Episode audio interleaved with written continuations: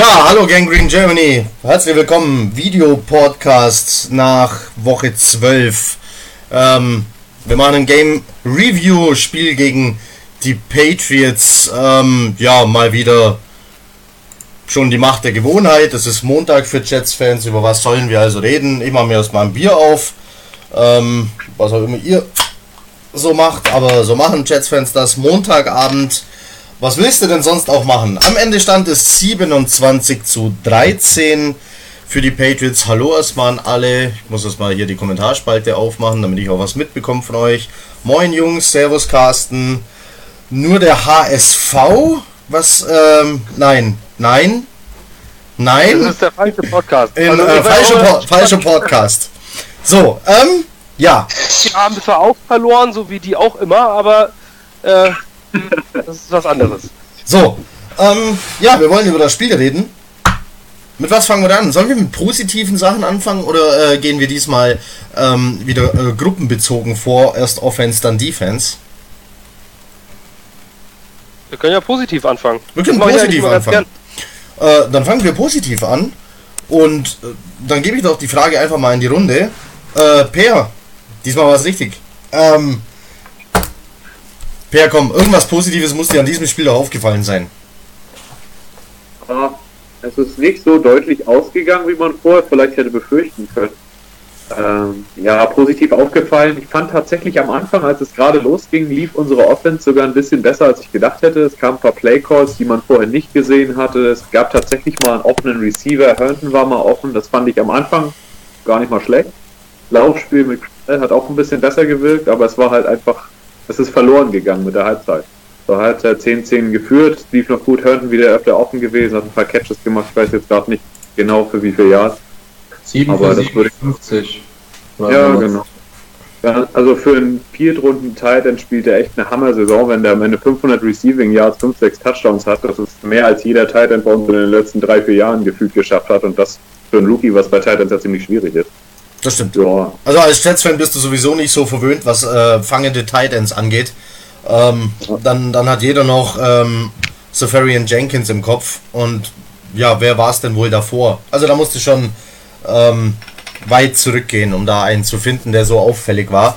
Äh, ebenfalls auf dem Board ähm, mal wieder Leggett, äh, zwar mit nur zwei Catches, aber wir hatten zwei fangende Receiver, die hier und da mal offen standen. Hat gar nicht so schlecht ausgesehen. Also der Versuch, die Titans einzubinden, war wieder da. Und es sind halt auch zwei junge athletische Passfänger, besser im Fangen als im Blocken. Und die wurden in meinen Augen gar nicht schlecht eingesetzt, aber es ist halt, es wir kriegen nie mal ein komplettes Spiel hin, wo man sagen könnte, die Offense hat jetzt komplett gut funktioniert oder ja, deswegen das Positive, was für mich so aufgefallen ist, vor allem Herndon in der Defense. Der Mal fällt halt immer positiv auf, das kann man jede Woche erwähnen, der Einsatz, den er zeigt, die Plays, er ist immer in der Nähe des Balles, das ist immer positiv. Unser Kicker Jason Myers wird auch jedes auch immer wieder zu Recht erwähnt. Das fliegt irgendwie unterm Radar so bei den allgemeinen NFL-Medien, aber der ist kurz davor, einen Franchise-Rekord einzustellen oder zu brechen. Der hat ihn. die Accuracy. Achso, äh, Franchise-Rekord, Entschuldigung. Äh, also kurz erwähnenswert, Jason Myers hat einen NFL-Rekord gestern erstellt, gebrochen. Äh, er war schon gleich und diesmal ähm, hat es gereicht zum Rekord. Fünf Field Goals mit mehr als 55 Yards in einer Saison hat vor ihm noch keiner geschafft. Dazu natürlich erstmal herzlichen Glückwunsch. Gut so einen auch einfach mal zu finden. Das wenn das noch auf ein paar Positionen mehr gelingt, ist vielleicht gar nicht schlecht, aber dass man den einfach so über die Waiver bekommen hat, kurz vor der Saison, schon echt gut. Den sollte man nach der Saison auf jeden Fall halten. Aber das ist viel mehr Positives ist mir gestern jetzt auch nicht so in Erinnerung geblieben und ich habe mir das Spiel tatsächlich vom ersten bis zum letzten Snap angeguckt. Also, ja. Schon bezeichnend, dass wir hier äh, darüber reden müssen, dass der Kicker unbedingt zu halten ist. Ähm wir hatten schon ein paar Mal Kicker, gibt es in der NFL wie Sand am Meer. Wir haben tatsächlich ein besonderes Stück gezogen ähm, und ja, ich bin auch der Meinung, ähm, wenn du Myers halten kannst, dann halte ihn. Vielleicht haben wir ja diesmal einen Kicker gefunden, dem es in New York nicht zu kalt ist, der dann nicht unbedingt weg will und vielleicht sogar bereit ist zu Vertragsgesprächen. Ähm, Chandler Catanzaro, ähm, den zogst dann lieber nach Florida, denn dem war in New York zu kalt. Dem konntest du hinlegen, was du wolltest. So, Per, durch mit positiv, dann gebe ich das Wort erstmal weiter.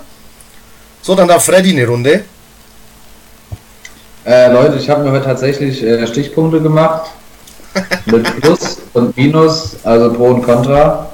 Ähm, was die Offense angeht, wie Peer schon gesagt hat, äh, Chris Herndon. Also ich muss wirklich sagen, wie Peer schon gesagt hat, äh, die Transformation von einem College Titan zum NFL Titan ist ja mit einer der schwierigsten, wird so immer gemunkelt und äh, dem ist auch so. Von daher, was der für eine Saison spielt, stark, vor allem für einen Viertrunden-Pick.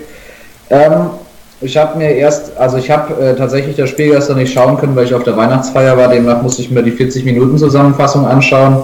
Und mir ist eigentlich das Pass-Blocking aufgefallen als relativ positiv. Und dann habe ich jetzt gerade bei Twitter gelesen, dass McCown bei 42% seiner äh, Dropbacks im Endeffekt unter Druck war. Und das war dann doch nicht so gut. Dementsprechend streiche ich das jetzt durch. so. Das nächste wäre äh, Elijah McGuire als Running Back. Also wir hatten ja keine Ahnung, im Endeffekt Pi mal Daumen 50 Pässe und 10 Laufversuche. Aber ich habe irgendwie trotzdem das Gefühl, auch wenn Maguire es nicht viele Yards gemacht hat, wie hätte er es auch machen sollen mit den wenigen Touches. Wenn er den Ball hat, bin ich eigentlich immer relativ zufrieden. Also er macht eigentlich einen ganz ordentlichen Eindruck. Und ich finde, von den Running Backs, die wir haben, sollte der auf jeden Fall in der nächsten Saison noch mit am meisten Möglichkeiten bekommen. Also ich finde ihn auf jeden Fall besser als Cruel. Ja, genau. Äh, McGuire und äh, als letztes Positives, was die Offense angeht, Inunwa. Weil er hatte jetzt mal ein bisschen, ein bisschen ruhigere Spiele. Gestern war jetzt auch nicht so super stark, aber ich fand von den Receivern jetzt unabhängig von den Titans war er noch mit Curse vielleicht, aber war eigentlich noch am äh, sowohl A am produktivsten, wenn man das so sagen kann, und B aber auch irgendwie am meisten mit noch irgendwie Leidenschaft dahinter, finde ich in gewisser Weise. Also Robbie auf der anderen Seite kann man da komplett in die Tonne kloppen. Äh, dementsprechend, ja, das waren die drei positiven Sachen, was die Offense angeht. Und Defense habe ich hier Jamal, dann ein Pfeil und Maschine. Qualifizieren, dass er eine Maschine ist. Damit, das war das eigentlich, was die Defense angeht. Äh, dementsprechend, ich muss euch sagen, äh, ich, ihn, ich liebe ihn ja schon seit dem ersten Moment, aber mit jedem Spiel, was wir verlieren, hoffe ich einfach nur, dass er nie wieder geht.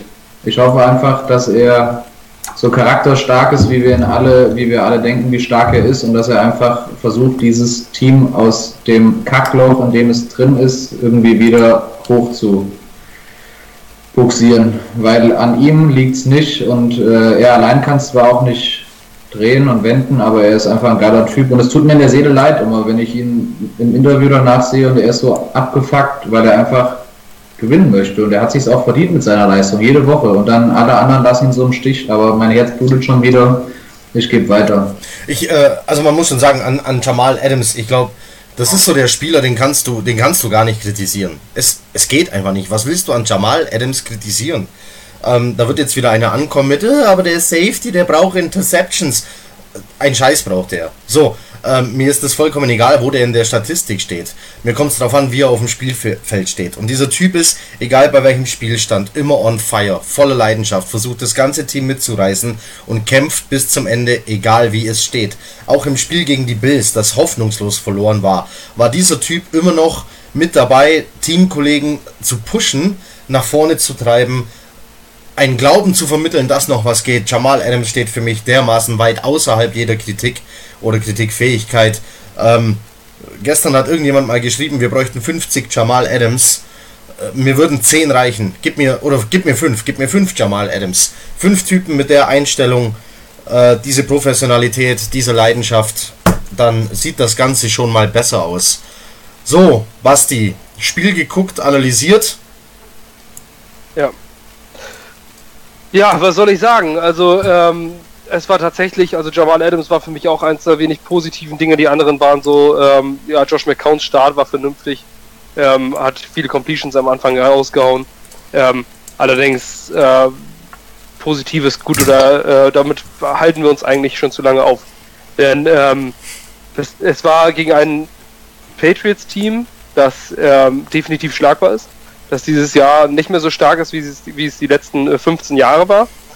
Ähm, vielleicht sogar schon fast 20 Jahre irgendwann. Ähm, dieses Team hätte man besiegen können. Und es wurde passioniert begonnen. Und das, was mich unheimlich stört an diesem Team, ist, dass wir aktuell auf dem Platz haben. Nicht an dem anderen Team, an dem stört mich alles. Aber an dem Team, das wir jetzt auf dem Platz haben, das ist, ähm, wir gehen dort rein und sagen uns, ähm, da geht was. Also irgendwie geht da was. Zumindest nach den ersten zwei Drives. Die ersten zwei Drives waren, ähm, waren Punts und plötzlich steht, äh, stehen wir dort und führen 7-0. Wie das passiert ist, keine Ahnung. Alles ist passiert. Wir führen plötzlich gegen die Patriots mit 7 zu 0 und äh, du denkst dir so, jetzt, jetzt kommt, schlag dir die Patriots. Aber äh, ich saß bei Knut im Keller und du hast die ganze, Zeit, die ganze Zeit das Gefühl gehabt, irgendwie wird das nix.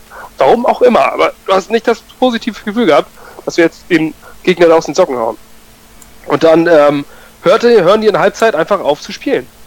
Also irgendwas, irgendwas ist da abgebrochen. 10 zu 10 steht es zur Halbzeit gegen den Erzrivalen, gegen den dominierenden ähm, Division-Rivalen, wo du sagst, so jetzt musst du hier wirklich in die Kabine gehen, dem Team den Arsch aufreißen und sagen, ihr gewinnt das Ding hier heute. Und dann gehst du raus und am Ende steht es 13 zu 27. Wenn du mit 10, 10 zu Hause in die Halbzeit gehst. Ich verstehe es nicht. Also im Nachhinein ist es einfach nicht nachvollziehbar. Das, was, du, ähm, was man beim Spiel sieht, das wird, dann weißt du, warum es passiert. Wir haben am angeschlagenen Rookie Running Back 133 Rushing Yards zugelassen. Wir haben gegen einen Gegner fast 500 Total Yards zugelassen. Normalerweise wirst du damit abgeschlachtet mit dieser Zahl. Ähm, irgendwie ist es nicht passiert, weil die Patriots, wie gesagt, äh, irgendwo fehlt da was für diese Dominanz, die sie die letzten Jahre gezeigt haben. Ähm, unser Offensive Play Call, das ist das, was Connor Hughes schon getwittert hatte, was ich auch in meinem Preview äh, Review gezeigt hatte, was glaube ich von Heiko ursprünglich, ähm, was er bei Twitter entdeckt hat, ähm, geschrieben hat, äh, es sieht so aus, als würde Jeremy Bates in der Offense die Man Funktion benutzen. Ich glaube, man, glaub, man, hat, man hat das gerade nicht verstanden. Ähm, sag's nochmal von vorne. Was stand da? Ja, ja da stand, ähm, dass man das Gefühl hat, dass unser Offensive Coordinator Jeremy Bates die Funktion Ask Madden oder neuerdings die Coach Suggestions einfach benutzt und sagt, so, spielst du Madden nebenbei auf dem Tablet und dann suchst du den Spielzug aus, den dir äh, das, Spiel, das Videospiel vorschlägt. So sieht es aus. Es sah aber, komplett ungeplant aus. Da war nichts, da passierte nichts. Aber da haben wir einen Big Play. Also jetzt Moment mal, es sah besser aus als die Wochen davor. Also äh, es sah, wir, wir, haben, wir haben zweimal, ja, wir haben zweimal Slants aufgerufen gegen eine Zone Coverage und es hat funktioniert zweimal, denn so gehört es sich.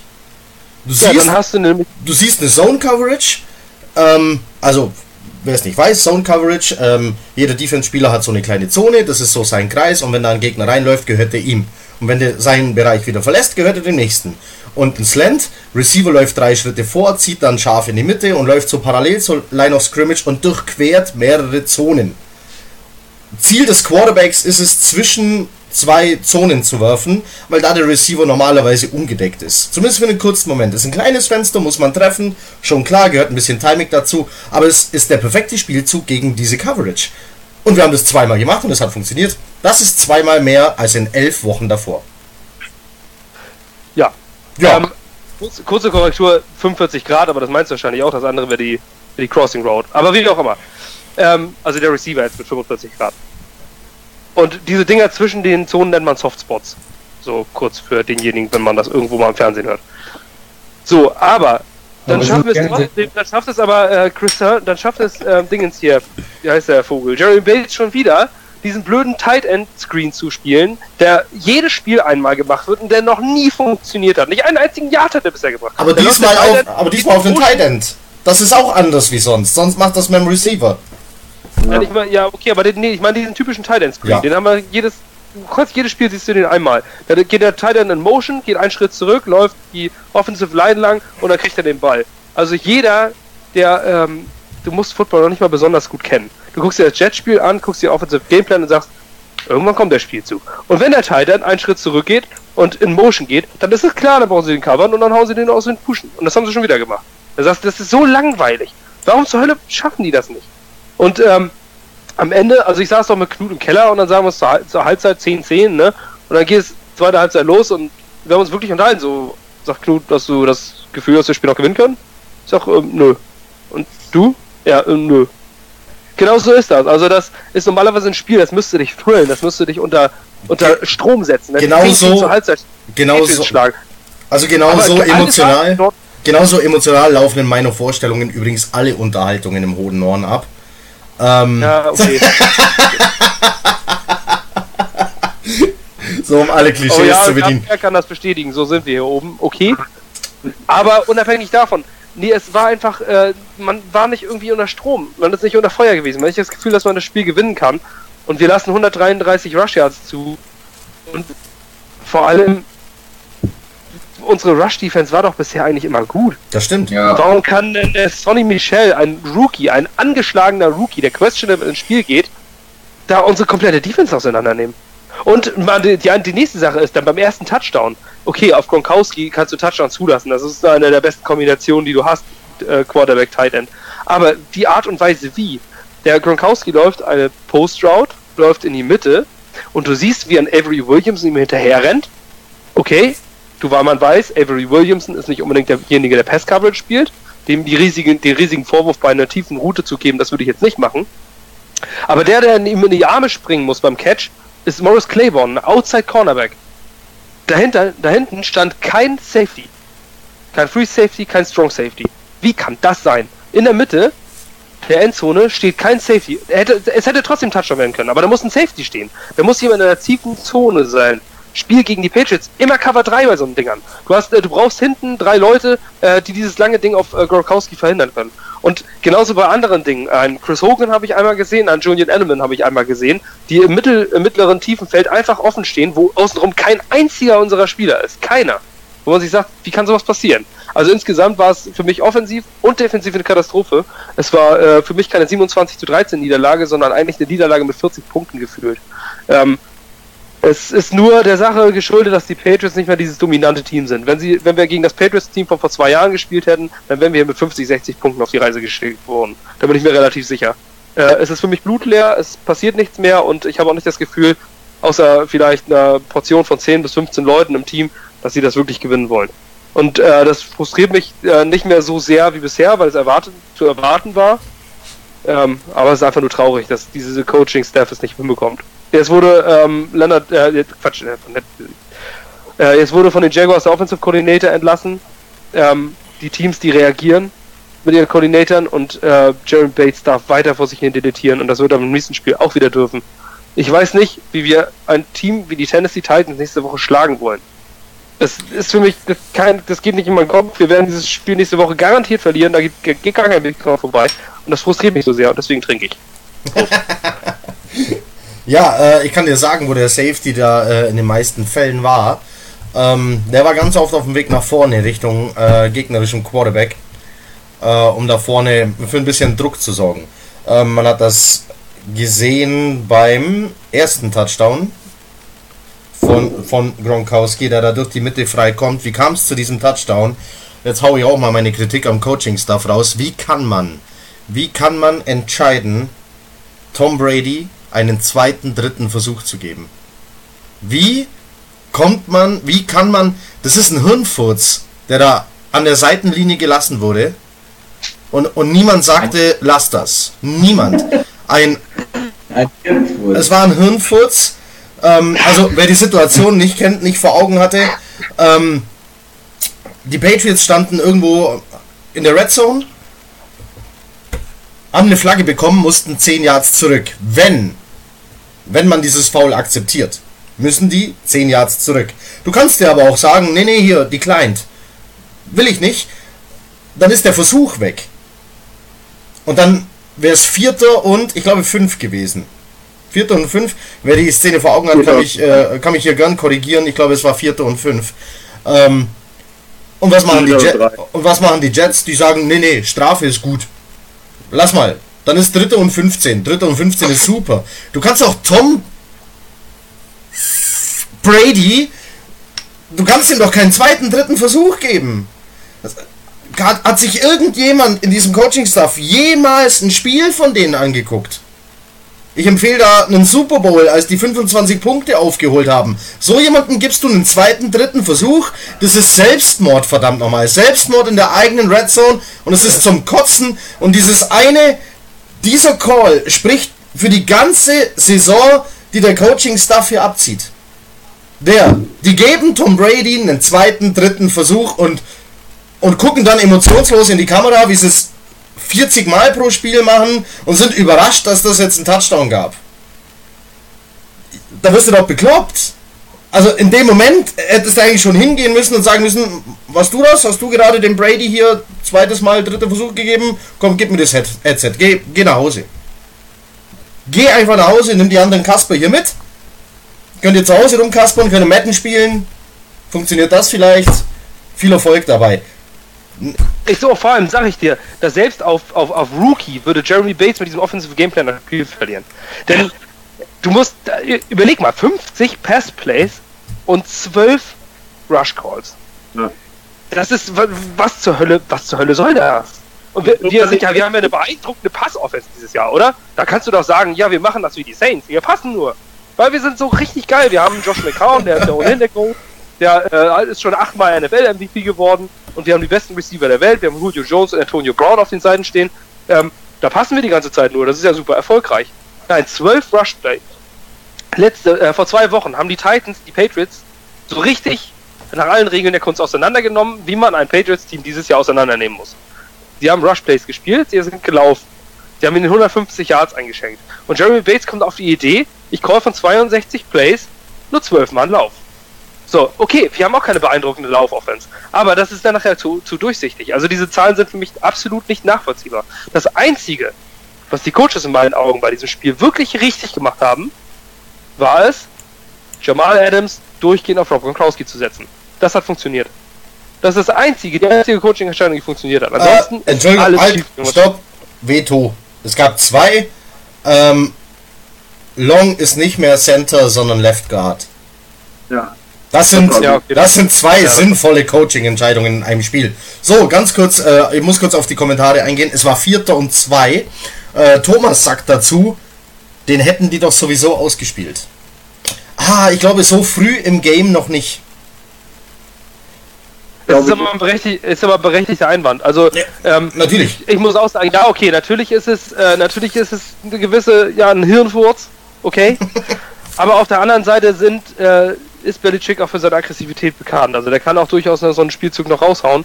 Ähm, aber trotzdem, Dritter und Zwölf mit unserer Defense in dem Zustand ist äh, nicht viel anderes als Viertes und Zwei. Gibt- Also ich wäre auch so, dass ich diesen, diese Strafe dislined hätte.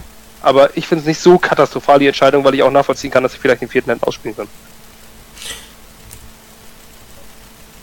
Gut. Ähm, Knut nennt mich Heiko Spengemann. Das ist gemein. Das, das ist gemein. Das ist nicht okay, Knut. Ähm, Übrigens, äh, Do- Knut, der ist Dolphins-Fan. Ich nehme das jetzt bitte schnell wieder zurück. Ansonsten muss ich den Gästen Abend leider auf meine Erinnerung wischen. so, ähm, also gut, nehmen wir an, die hätten den ausgespielt. Ähm, du hast jetzt, du hast jetzt immer eine, eine Möglichkeit, das hätte so ausgehen können und hätte so ausgehen können. Ich persönlich reg mich über den Call nach wie vor auf. Ich nehme lieber den vierten Versuch, als äh, Tom Brady den zweiten, dritten zu schenken, weil er beim zweiten, dritten einfach, ja, flexibel in seinen Möglichkeiten ist, was er daraus machen kann, vor allem in der Red Zone. Und dann ist es egal, ob das dritter und zwölf ist, dritter und 15 oder dritter und drei. So, meine Meinung. Gibt Tom Brady nicht Ja. noch einen Versuch?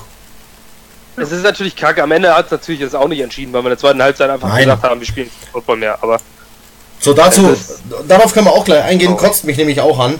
Ähm, guckst du dir mal alle Spiele nochmal an und stellst fest, erste Halbzeit lief Schema F. So, erste Halbzeit. Dann ist äh, 15 Minuten Pause. Dann kommen beide Mannschaften wieder aufs Feld und der Gegner hat sich irgendwie auf was eingestellt, der hat was verändert, der hat hier ein bisschen was gedreht, der hat da was gemacht und die Jets sind Schema F.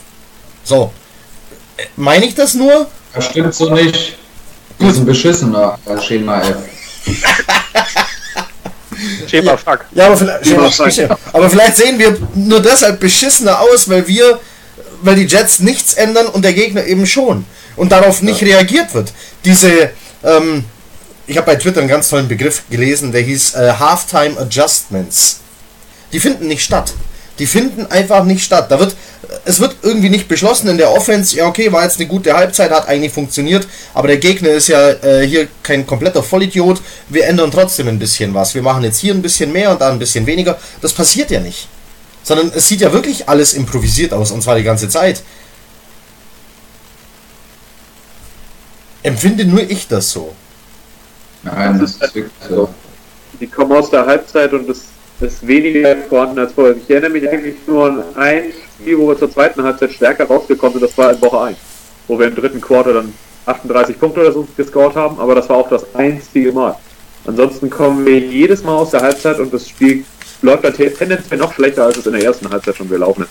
Es werden dieselben Sachen gecallt, was ich gestern noch überhaupt nicht verstanden habe, das mit dem mit der Run-Pass-Verteilung. Wir lagen ja nicht mal hinten zu dem Zeitpunkt.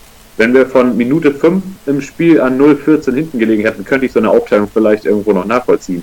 Aber wir haben ja das Spiel ausgeglichen gestaltet die ganze Zeit. Da muss es möglich sein, auch mal ein paar Runplays zu kommen. Zumal Crowell gestern besser gelaufen ist, als er seit Wochen gelaufen ist. Ja. Für seine Bett. Und er hat den Ball genauso wenig bekommen wie McGuire in den Situationen dann. Ähm, Und dann da einen anderen zu callen, auch in der zweiten Halbzeit, das war vorhersehbar. Wie es in den letzten Wochen vorhersehbar. Es sind immer dieselben Spielzüge und es kommen auch immer die gleichen Ergebnisse dabei raus. also Crowell und Ja, McGuire. dann, was, was dann ja als ist, dann klappt mal eine Sache, ne? Jetzt in der, in der zweiten Halbzeit, dieses Big Play auf Quincy nun war, mit 41 Yards, dann klappt so ein Ding. Und dann sagst du endlich mal ein Big Play und jetzt geht's los und der nächste Pass in die, Geg in die Arme vom Gegner. Das ist so typisch jetzt, ne? Dann kommt dann einfach so ein langes Ding, nat natürlich, Josh McCown wirft dieses, das, das ist scheiße geworfen, aber es ist auch unter Druck geworfen. Die Pocket kollabiert mal eben innerhalb von Millisekunden. Ähm, wo man sich fragt, so, da kannst du auch irgendwie so eine kleine, so eine 30 cm Hürde, aufstellen, da sind die Defense Liner genauso schnell drüber. Es bricht sofort zusammen, er wirft trotzdem einen langen Pass, die Post Route, und er wirft das Ding in die Arme von Gilmore. Und das nach einem Big Play. Das ist doch so ein Momentum-Changer. Da sagst du doch, jetzt haust du 41 Yards raus und jetzt äh, holst du da was raus. Nein, er versucht das zweite Big Play in Folge, Interception, Gegner den Ball. Das hat er, das hat er, ähm, es gab da noch zwei Situationen, wo ich mir dachte, was soll jetzt der Scheiß? Wa warum versucht man es jetzt mit Gewalt zu provozieren? Du stehst mit äh, Dritter and Short, stehst du irgendwo, er bekommt den Snap und dann siehst du, er guckt nach links, er guckt nach links, er guckt nach links und nach ein paar Sekunden ballert er das Ding raus, 40 Yards Richtung Jermaine Kears, der es aber nicht fängt. Ähm, rechts stand Isaiah Crowell, Mutterseelen allein am First Down Marker und kam sich wahrscheinlich ganz einsam und verlassen vor. Der stand da so lange, dass andere von der Seitenlinie Zeit hatten, aufs Feld zu laufen, ihn zu umarmen und ihm zu sagen, du bist nicht allein. Der hat auch schon ein bisschen geweint, weil er da nicht gesehen wurde. Ähm, der war ganz traurig und es wäre ein sicheres First Down. Und McCown, ich habe nicht gesehen, dass sich der Kopf irgendwie bewegt hätte. Also First Read und da blieb der. Eisern. Da wollte der hin. Der wollte das Big Play. Ob das jetzt von außen kam und gesagt wurde, du machst das jetzt, kann ich mir nicht vorstellen. McCown ist ein erfahrener Quarterback. Ähm, McCown kennt die Laufrouten, kennt das Playbook. Der muss, der muss wissen, wo Crowell in dem Moment ist. Und dann muss er auch mal kurz rüber gucken, um zu sehen, ob der vielleicht frei ist. Anstatt ewig äh, zu warten, dass Kyrus da irgendwann mal ankommt, wo er ankommen soll. Äh, und so, so eine Situation gab es, glaube ich, zweimal, hat er sowas probiert. Also das mit dieser Big Play-Geschichte, ich weiß nicht, fordert McCown das heraus? Will er das unbedingt? War letzte Saison öfter mal schon zu sehen, dass er einen tiefen Ball genommen hat, wo es vielleicht nicht in der Situation angebracht war. Aber letzte Saison hat es auch öfter funktioniert. Da hatte Anderson und Curse öfter mal tief, tief gefunden. Das stimmt, vor allem Anderson. Aber, ja, ich fand gestern war sein Touch, gerade alles was weiter als 20 Yards ging, war nicht so vorhanden. Da war vielleicht ein Ding, wo wirklich ange, ange was wirklich angekommen ist, aber ich finde, das kann man ihm auch schlecht vorwerfen. Er ist jetzt in seinem zweiten Spiel, ist 39 Jahre alt, hat über ein Jahr kaum wirklich gespielt. Dass da der Touch nicht so da ist. Dafür, ich finde, was ich nicht so gut fand, auch wenn dabei was rausgekommen ist, teilweise war, dass er sich unwahrscheinlich auf Curse festgesetzt hat. Er hat, glaube ich, elf Targets bekommen. Was, ich weiß nicht, der kann damit relativ wenig machen. Obwohl er gestern tatsächlich mal Einsatz gezeigt hat im Vergleich zu den Spielen, wo Darnold ihm die Bälle zugeworfen hat. Das fand Das ich nebenbei auch so eine Frechheit. Von, von Wenn McCown ihm das ja um jedes Inch und wenn Darnold ihm den zuschmeißt, dann steht er drei Meter außerhalb des Spielfeldes. Also, das Sehr kann guter auch nicht. Punkt. Sehr, sehr guter Punkt. Wenn man das jetzt nochmal vergleicht mit den, äh, mit den Worten, die er gesagt hat, als, äh, als Sam verletzt war und äh, Josh McCown dann ähm, reinkam, ne? Jeder mag Josh McCown. Aber da hat er es ja mehr oder weniger schon angedeutet, so nach dem Motto, jetzt äh, weiß ich immer, wo ich stehen muss und jetzt. Ja, und das zeigt er jetzt auch mit der Leistung, ne? Das ist, äh, ob er jetzt gut spielt oder nicht. Für mich ist Jermaine Curse ein Spieler, den ich jetzt schon rauswerfen würde. Unabhängig davon, ob wir Receiver haben oder nicht. Diese wechselhafte Leistung und in Kombination mit diesen Worten wirkt, stößt mir unheimlich sauer auf.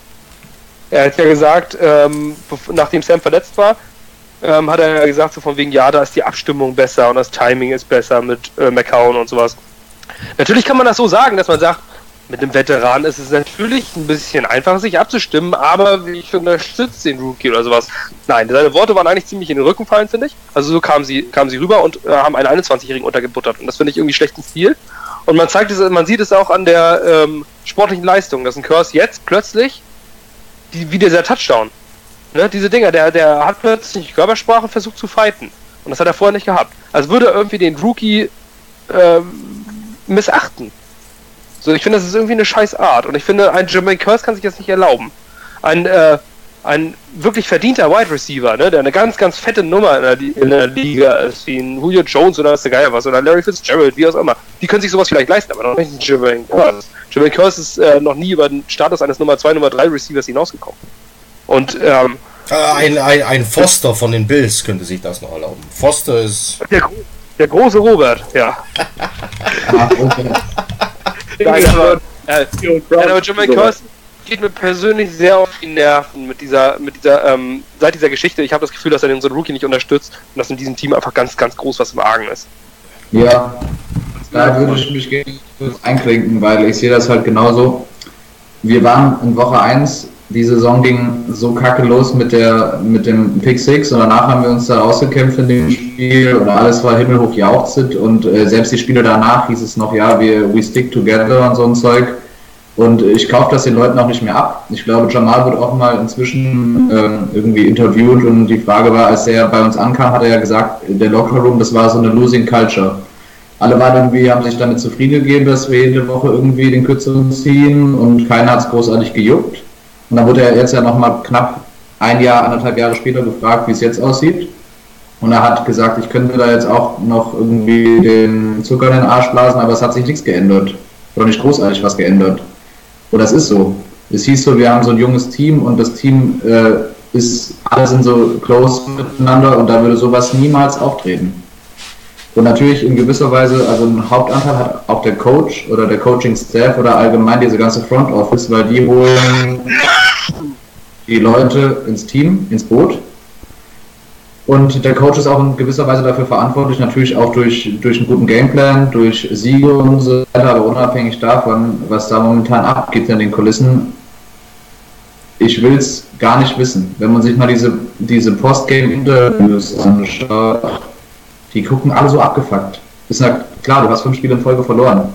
Aber da ist kein Feuer, da ist kein Herz, da ist keine irgendwie innovativen Spielzüge mal, wo man, selbst wenn man irgendwie mit 40 Punkten verliert, dass man wenigstens mal sagen kann, wir haben was daraus gelernt für die nächste Woche. Das ist einfach eine Katastrophe. Und ich meine, wir als Fans können sagen, wir stellen uns jetzt auf die Post, äh, auf die äh, Offseason ein und der nächste Draft super geil und höherer Pick und so weiter und so fort. Aber das, man hat fast das Gefühl, dass es in der, in der, im Team so ist, oder in der Front Office und die kämpfen alle um ihren Job. Bowles, auch mit McCagnon, unabhängig von allem, die kämpfen alle um ihren Job und dann hast du da im Endeffekt so eine. Ich trinke. Ja. Ja, was Es ist wirklich, das- ich kann es nur so bestätigen. Also ich bin auch äh, fast den Tränen nah, wenn ich an sowas denke. Äh, es frustriert mich einfach unheimlich. Man hat einfach das Gefühl, man stagniert völlig. Ich bin so an dem Punkt, wo man sich sagt, vielleicht ist das der Start zu was Gutem. Ähm, dass man jetzt wirklich in der Offseason das komplett aufgeräumt wird, aber ähm, alle sagen sie ja schon, hier ist Hein, und Bell und Matt Paradise als Center und hast du nicht gesehen. Die musste erstmal sein, es gibt ja noch 31 andere Mannschaften, ne? Also wir kriegen, das ist nicht sicher, dass wir die alle kriegen und ähm, natürlich sind die Voraussetzungen perfekt, um als bei den Jets anzuheuern. Ähm, und die Optionen liegen mit Sicherheit auf dem Tisch, aber wir haben viel mehr Baustellen, als wir denken. Wir haben nicht nur den Pass Rush als Baustelle.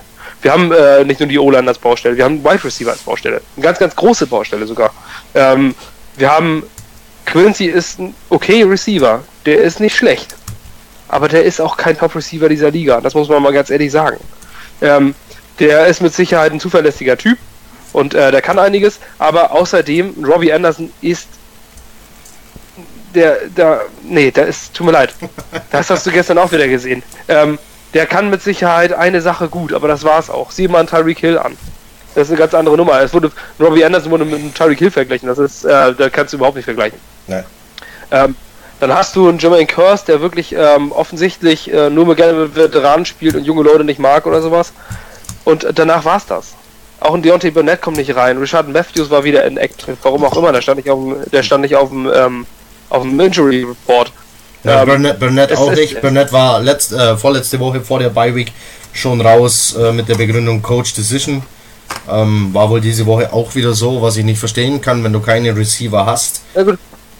Na gut, du darfst natürlich zu einem Game, zum Spiel darfst du nur 46 auf den Spielberichtsbogen schreiben. Ne? Man hat einen 53er Kader und wenn weniger verletzt sind, musst du natürlich noch Leute aus dem Kader streichen. 46 dürfen nur ins Spiel rein. Soweit so klar, aber was macht Aber- Dozier auf diesem Bogen? Wer? Dozier? Null, Der große Dakota, ja, falls mal jemand ausfällt, dann kann. Falls, Da äh, kann da, da doch hier doch mal vielleicht. falls, oder nein, falls jemand einen Spritzer Immer- Gatorade braucht, oder? Was brauchst du denn den? Freunde, Was? übrigens gestern, gestern war das erste, erste Game von Fatukasi. Von Lorenzo Fatukasi. Ja. Zeig mal ein bisschen Respekt. Er war Ah, active. Folorunso. Follow. Ja, Folorunso Fadokasi konnte aber auch nicht. Äh, ja, Foley, Folorunso, nenn ihn wie du willst, ne? Ja, Folorunso wird, äh, hat jetzt auch nicht unbedingt äh, das Laufspiel gestoppt, ne? Also, äh, äh, so, äh, so ein mega Impact hatte der jetzt nicht, nee. Nee. Aber, aber der Name ist geil. Name ist auch Fatoronzi? Fatoronzi? Fatoronza? Keine Ahnung. Fotokasi. Einfach nur ein Folorunso. Der durchschnittliche Folorunso. Die wie halt alle anderen. Wir haben irgendwie das Gefühl, ich habe, wir haben 53 Folorunsos. Ja, es ist wirklich einfach nur frustrierend, wie es momentan läuft. Und man hat auch nicht das Gefühl, dass die Coaches wirklich um ihren Job kämpfen. Man hat auch nicht das Gefühl, dass die wirklich was wollen. Man hat das Gefühl, wir sehen, wir stehen vor einem totalen, totaler Loser-Organisation, die auch im K.O. sind und nicht wissen, was sie tun sollen. Da musst du doch mal ein Zeichen setzen. Okay, die Bengals haben ihren Defense-Koordinator entlassen. Das hat super funktioniert. Die haben nur 35 Punkte von den Browns bekommen. ähm, Die, Das ist natürlich- die hatten, äh, das, also darauf komme ich überhaupt nicht klar. Die Bengals hatten Hugh Jackson am Spielfeld dran stehen und damit das komplette Cleveland Browns Playbook. Offense, Defense, Special Teams, alles. Und bekommen, Kracher, dass ein Hugh Jackson, der die ganze Zeit in Cleveland drei Jahre sich selber fickt, dann auch plötzlich auf der anderen Seite ist bei den Bengals und dann von den Browns gefickt wird. Ist das nicht geil? äh, ich finde Das, super. das, ist, das, das, kannst, Überhaupt. das eine Geschichte, die kann sich Der stand da, hat sich die Plays so angeguckt und dachte sich, das können die? Das, das können die? Wow, wo stand denn das im Playbook? Habe ich gar nicht gesehen. Hammer, als er dann auch den Ball von Randall bekommen hat. War ein Traum, ey. Ja, Ball überreicht bekommen, äh, dann äh, Umarmungs... Handshake bekommen nach dem Spiel. Hey, Handshake hat er ja bekommen, Umarmung hat er keine bekommen. Aber was für ein Kalten, ey. Man hat die Ablehnung richtig gesehen im Blick von Mayfield. Irgendwie schon, ja. Also, ähm, es könnte Ja, tatsächlich ja, schlimmer so, Hey sein. Baker, hey Baker. Und, also, und äh, hi, na, na, ne? Also, es könnte tatsächlich schlimmer sein. Wir, wir könnten Bengals-Fans sein. Ähm, weil das war wirklich vom Feinsten. So, ähm, Ich möchte übrigens an dieser Stelle nochmal Henry Andersons Hoden eine gute Besserung wünschen. Ja. ja, Der Griff von äh, Cordell Patterson mitten in die Eier. Ich habe das Gefühl, ich saß mit Knut im Keller. Ich habe gesagt, was wollte er? Wollte er ihn fisten gerade? Oder was soll das? Warum kommt man auf die Idee, einem erwachsenen Mann nach dem äh, Tackle über fünf Sekunden in die Eier zu kneifen? also lau Warum? laut, äh, laut äh, eigener Aussage sei er ein erwachsener Mann, der auf diese Art und Weise klarstellen wollte, dass er von niemandem die Eier im Gesicht braucht. Arsch. Ja, eine blöde Face Mask, also jetzt mal ehrlich. Da kannst du schon mal. Also da müssen schon ganz schöne Schlepphoden sein, dass sie dadurch klappen. Naja, auf jeden Fall. Naja. Kann ich noch mal eine, ich kann nicht mal eine Frage in die Runde werfen. Und zwar, ähm, wir haben am Anfang schon mal drüber geredet, über die Run-Defense. Ich fand die ganzen letzten Jahre, waren die ganzen letzten Jahre eigentlich relativ bescheiden. Das könnte man so unterschreiben. Aber selbst in diesen dunklen Jahren hatten wir immer eine relativ gute, sogar fast überdurchschnittlich gute Run-Defense. Am Personal hat sich eigentlich nicht großartig was geändert, außer dass Williamson jetzt Mario Davis ersetzt hat und es hieß ja, der ist praktisch ein jüngerer Davis mit den gleichen Qualitäten. Ansonsten die D-Line ist die gleiche wie letztes Jahr, fast wie vorletztes Jahr auch, bis auf ein paar Ausnahmen. Wieso, wie Basti gesagt hat, geht dann verletzter Rookie äh, Running Back rein? der, wie ich fand, auch verletzt gewirkt hat. Wenn er im offenen Feld war, hat er nicht den Speed gehabt, den er normalerweise hat. Man hat ihm angesehen, dass er eigentlich ein Handicap hat und der war immer durch. Immer.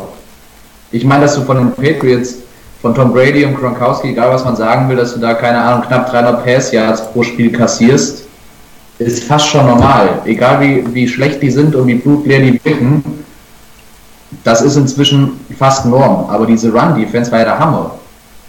Also nicht der Hammer, aber der Hammer, dass es nicht der Hammer war. So rum.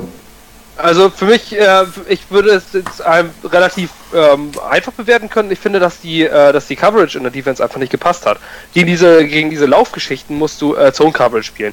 Sie haben es versucht. Ein, eine Idee war natürlich gar nicht so verkehrt, dass sie relativ oft versucht haben zu blitzen und Tom Brady da durchzusetzen. Das war, das war klar, das lag auf dem Tablett und das musste man machen. Das haben sie auch versucht. Ähm, allerdings ist in meinen Augen das Mittel der Wahl wäre dann so ein, so ein Zone-Blitz.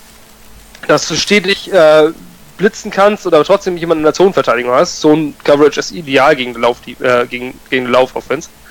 Aber das hat irgendwie nicht funktioniert. Also entweder, gerade bei den Läufen, es waren ja eigentlich fast die ganze Zeit, also ich korrigiert mich, aber es, soweit ich weiß, waren es die ganze Zeit eigentlich Inside Runs, wo sie die Big Plays draus gemacht haben. Ja. Immer durch die Mitte und konnten dann immer durch. Da stand dann meistens in der Regel nur ein einziger äh, Mike Linebacker, der, ähm, der das dann aufnehmen sollte. Und wenn du dann Receiver, äh, wenn du dann Running Back im vollen Lauf hast und du stehst fünf Yards hinter deiner Scrimmage, äh, dann ist es schwer, den noch äh, einzeln abzufangen. Da brauchst du schon zwei Leute dahin. Für mich waren es die falschen Play Calls. Ganz einfach. sondern viele dieser Runs waren auch, auch einfach aus der I-Formation mit Ansage. Man hat quasi gewusst, die Kommentatoren sind mit der Zeit auch drauf eingegangen und haben gesagt, es ist immer die gleiche Formation, es kommen immer dieselben Runs raus und wenn du es dann nicht schaffst, auf Mitte, Ende des dritten Quarters sich darauf einzustellen und der macht immer noch sechs Yards pro Lauf, das ist da einmal Coaching und äh, ich habe eine Frage der Einstellung, weil ich finde nicht, dass die Patriots so eine Über-O-Line haben, die uns da ständig wegblocken sollte auf einer vorhersehbaren Formation. Also da muss man von dem Williams Anderson, wenn er jetzt nicht gerade einen hat, der ihm an den Eiern hängt, erwarten, dass er da irgendwie, irgendwie was macht. Ist, Ich nenne es jetzt, ich nenne es jetzt einfach mal Nachtgate. Vielleicht können wir da dem Ganzen mal einen Namen geben, weil, äh, weil Patriots hat immer ein Gate, Nutgate oder Nutgate? So nach, Spygate und Deflategate. Eigentlich für mich war es ein zweites Deflategate. Ganz klar, der wollte da die Luft rauslassen. Ähm, oder Fistinggate. Weil ich habe immer noch den Eindruck, dass er ihn nicht in die Eier gepackt hat. Die haben ja ein Suspensorium, hoffe ich zumindest. Äh, vielleicht wollte er ihn einfach nur fisten. Also, ähm, Kann ich, man ja auch mal machen. Du, du kannst Zählt das nur. eigentlich zu den, zu den äh, Game, Game Positives, wo wir gerade drüber reden, weil wir hatten ja nicht so viele positive Sachen, dass wir wenigstens über irgendwas lachen konnten. Also, ich nehme das schon äh, seit, seit, seit Woche 7 oder so alles mit Humor. Was willst du denn noch machen? Na gut, ich meine, letztendlich sind wir auch an einem Punkt jetzt angelangt, wo wir auch nicht mehr viel weiterkommen. Ne? Und sagen, äh, wir spielen jetzt nächste Woche gegen die Titans und wir versuchen irgendwie alle, äh, alles bei der Stange zu halten und positiv zu bleiben. Aber wir haben die dritthöchste E ESPN-Wahrscheinlichkeit, ein Lose-Out der Saison zu spielen. Ähm, und Ja. es ist nicht bitter. Ich habe ich, ich hab auch so langsam, man sagt ja Rebuild. Rebuild schön und gut, aber es ist doch kacke. Irgendwann nach drei Jahren musst du doch mal sagen, okay, wir haben den Rebuild zu langsam, sind wir jetzt mal einen Schritt. Du hast das Gefühl, wir müssen jetzt wieder rebuilden. Dass wir mittendrin sind, dass die drei Jahre gar nicht passiert sind, die letzten drei. Das kann dir passieren, Genau, wenn, ja. neuer, wenn, wenn ein neuer Coach kommt und das System umschmeißt, dann fängst du wieder bei Null an. Aber wir haben jetzt einen Quarterback und einen Top Safety. Das sind schon mal zwei wichtig, wichtige, Entschuldigung, zwei wichtige Positionen und äh, Mike Linebacker haben wir auch. Das sind so die wichtigen Cornerstones. Eigentlich fehlen demnach nur noch 19 Spieler. Ja, das geht. Scheiße. Ja, der Vorteil ist ja, dass wir, äh, dass wir keinen, ähm, wir haben aktuell den vierten Pick, den wir halten. Ich glaube auch, dass wir den nicht mehr aus der Hand geben werden. Matze hat, Äh, vorher, äh. Matze hat vorher kommentiert, er hätte gern den ersten. Also wenn schon abkacken, dann richtig. Matze will den. Matze will den äh, First Overall. Pi- Wir können auch nicht noch kacker als die äh, Raiders werden. Vor allen Dingen haben die ein härteres Restprogramm. Also die spielen doch gegen eine Menge Teams, für die es um wirklich was geht. Und wir hätten Teams, wo man zumindest auf Papier sagen kann, die könnten wir schlagen. Wen denn? Vielleicht. Sag, sag jetzt Ja, nicht, Bills. sag jetzt nicht die Bills. Da, Das wird vermessen. da kommt wieder der große Foster und schenkt dir zwei ein. Ja, irgendwann macht sich Robert immer fertig. Aber ich denke, wir ich denke, dass es besser geht. Es gab Spiele am Anfang der Saison, wo man gedacht hat, da ist Potenzial drin. Und wo wir auch Teams geschlagen haben und überzeugend geschlagen haben. Und ich finde, wenn man vor der Saison sagt, wir bewerten die Arbeit des ganzen Staffs daran, wie sich das Team entwickelt und es macht einen tollen Start und danach ist es nur noch scheiße für drei Monate, dann ist da keine Entwicklung da. Und ich finde, man muss dann jetzt eigentlich mal reagieren. Die Browns haben einen zum Offense Coordinator ernannt, der in, seiner ganzen, in seinem ganzen Leben noch keine Playcalls gemacht hat mit Freddy Kitchens. Und Baker Mayfield spielt wie ein MVP die letzten drei Wochen. Also, was ist da für ein Risiko, jetzt alles rauszufeuern und die Leute, die da sind, noch zu nehmen? Irgendwie einen Running Back Coach, einen Wide Receiver Coach und die das laufen zu lassen. Ich meine, schlechter kann es ja noch nicht mehr werden. Ich meine, Ja. vielleicht bringt es mal Druck dazwischen. Weil so jetzt, man ergibt sich den Niederlagen eine Woche nach der anderen, man weiß ja, nächste Woche in Tennessee, um Gottes Willen, das gibt auch wieder auf die Mütze, aber das kann es doch nicht sein.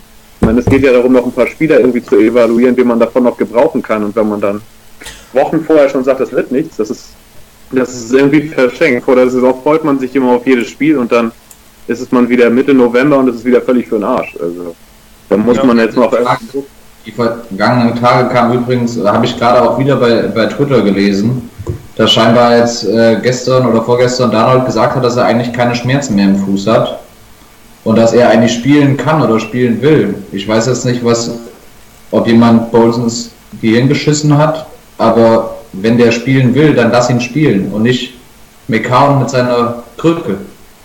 Ich ich finde Josh McCown ist ein super Typ.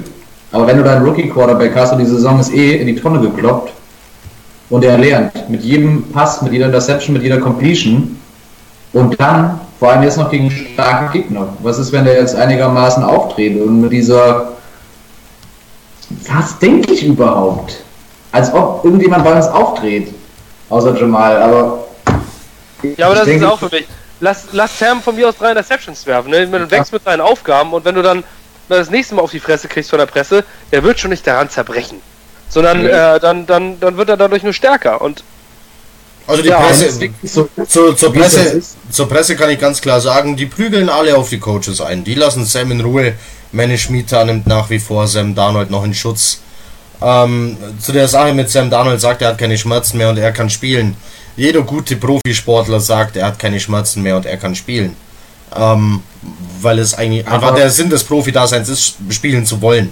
Ähm, da musste, also da musste den auch ein bisschen vor sich selber schützen. Äh, gab schon genug Sportler, wo gesagt haben, ja, ja, ich bin fit, ich bin fit, ich kann spielen, ich kann spielen. So, und ähm, ein paar Minuten später war dann Kacke. Ähm, Aber weißt du, gerade gerade so ein Coach wie Bowles mit seiner Coaching Intelligence, dem traue ich jetzt noch auf der Zielgeraden zu, dass der Sam auf die Bank setzt, weil er denkt, dass er mit McCown höhere Chancen hat zu gewinnen oder zu verbleiben. Gerade dem traue, wenn ich es jemandem zutraue, dann gerade ihm in dieser Situation. Und wenn ich daran denke, dann flippe ich aus. Bowles ist nächste Saison arbeitslos oder irgendwo Defensive Coordinator von mir aus.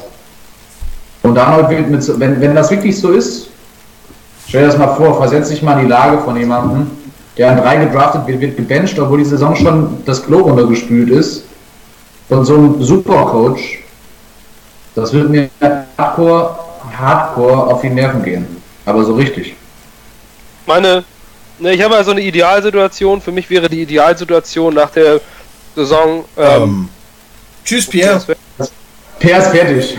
Yes. Ja, wir müssen auch, wir müssen auch aufhören, weil haben die voll. Ich will einfach nur mal kurz sagen, was meine Idealsituation wäre. Meine Idealsituation für nächstes Jahr wäre, äh, einen kleinen Anruf zu tätigen und ähm, unseren alten, ja, auch wenn er in Ungnade gefallen ist, äh, Rex Ryan anzurufen und fragen, hast du Bock auf Defensive Coordinator? Weil der hat Feuer fürs Team.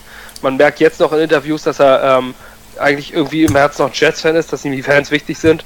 Und äh, den äh, so einen haben, dem, dem die Jets, dem die Jets als Organisation wichtig sind, das wäre schön.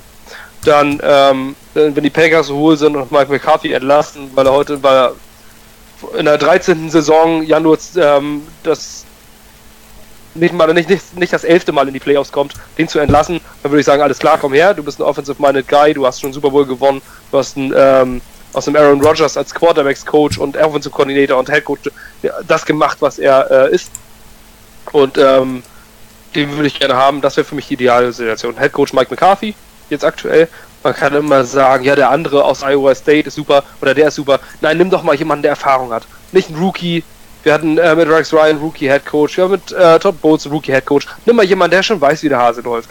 Ähm, der da reinkommt und sagt, ich bin ein alter Hase, ich weiß, wie es läuft, hier, zack, ich weiß, wie die Offensive läuft und wie man eine gute Offensive hinbekommt. Ähm, Mike McCarthy hinsetzen, Rex Ryan als Defensive Coordinator einzusetzen, ähm, der, der Feuer und Passion für die New York Jets hat. Ähm, und dann starten wir mal mit erfahrenen Leuten durch. Erfahrene Leuten und jungen Spielern. Das Also- ist für mich das, was Also passieren Mac- muss. Mac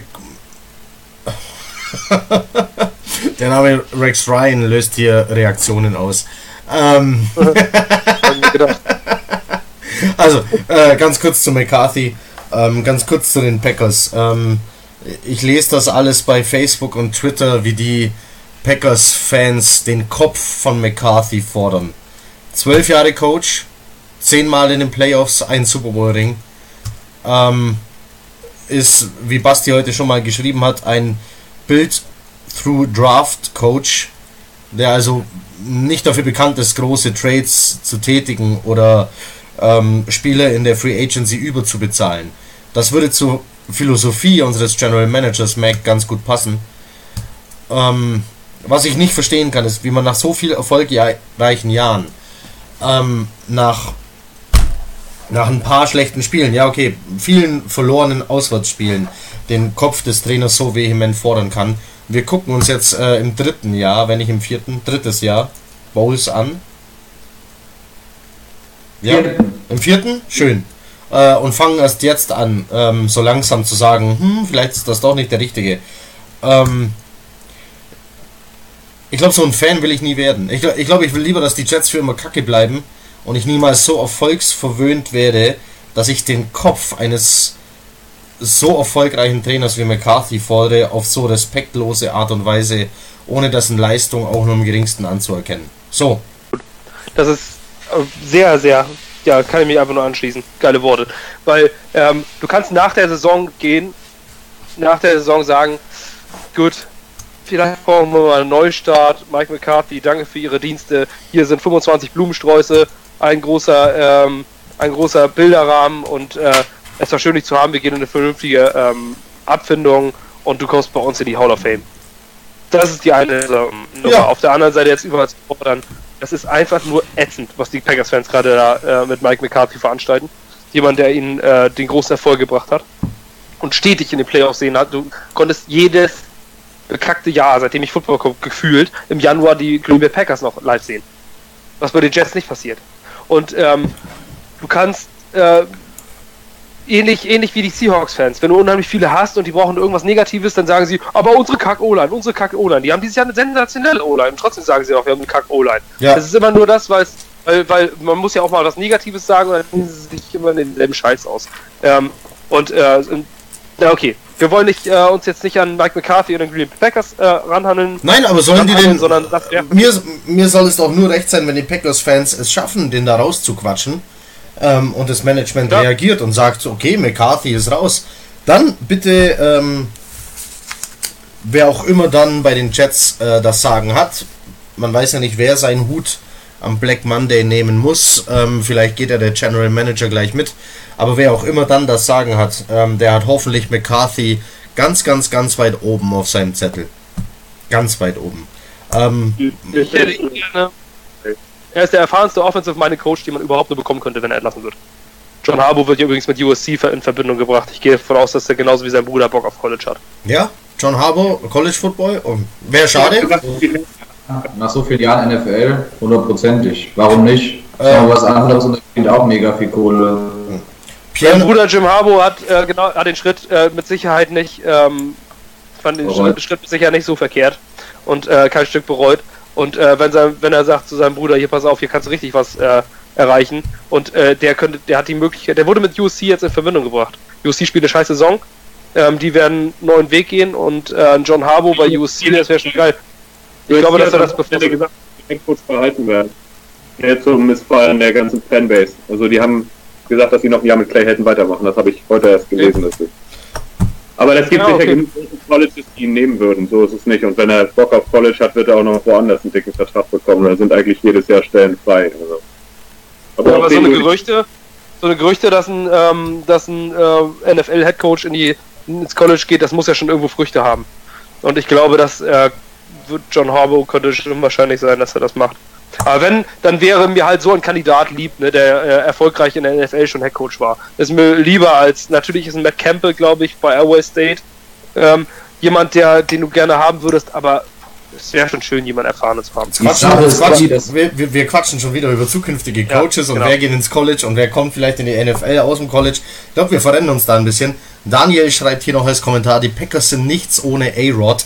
Das mag soweit stimmen. Ähm, Aaron Rodgers lässt ähm, ein, ein Wide Receiver Squad ohne große Namen wöchentlich gut aussehen, das ist vollkommen klar. Aber McCarthy hat das Playbook geschrieben für ihn und McCarthy war es, der ihn geholt hat und McCarthy musste ihn selbst entwickeln, weil Brad Favre sich geweigert hat, den Mentor zu spielen für Aaron Rodgers.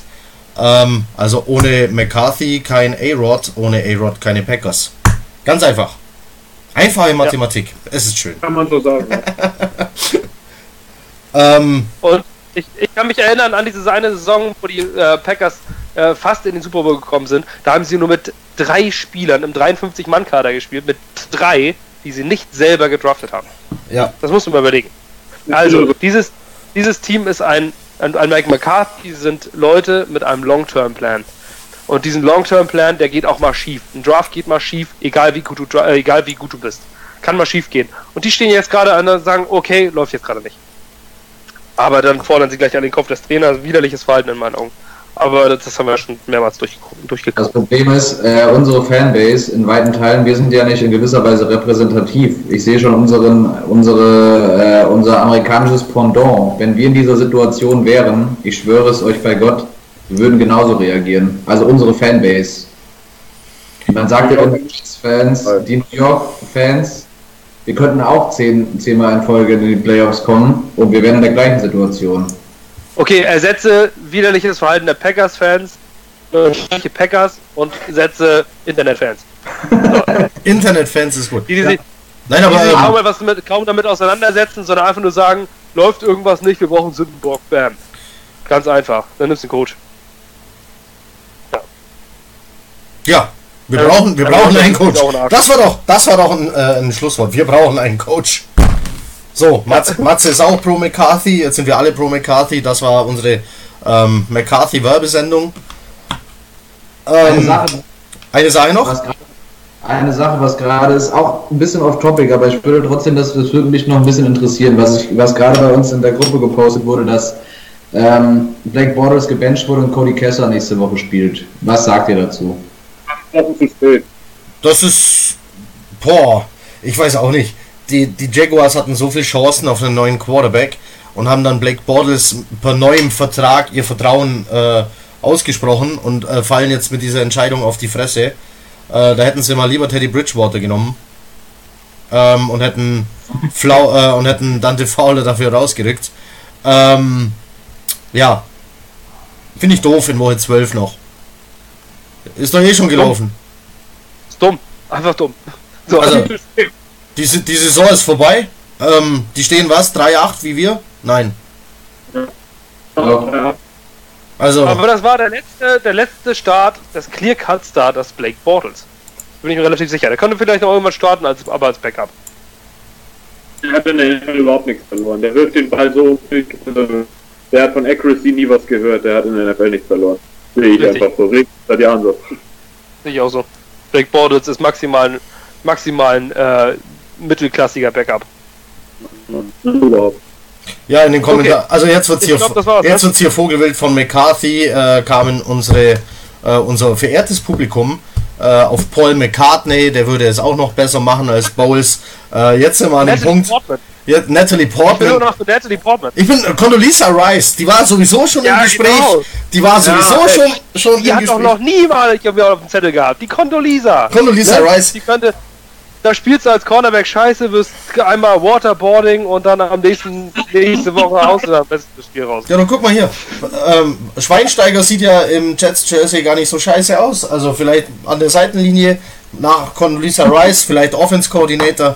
Ähm, Für alle Zuschauer übrigens, das ist der echte. Der, den bezahlen wir dafür, dass der bei Der- Heiko der hinterm Stuhl Basti, beim Podcast eine Stunde so rumsteht. Basti bekommt äh, richtig Asche dafür, dass der hier rumsteht. Nachher noch ein Bierchen zusammen äh, und alles gut. So.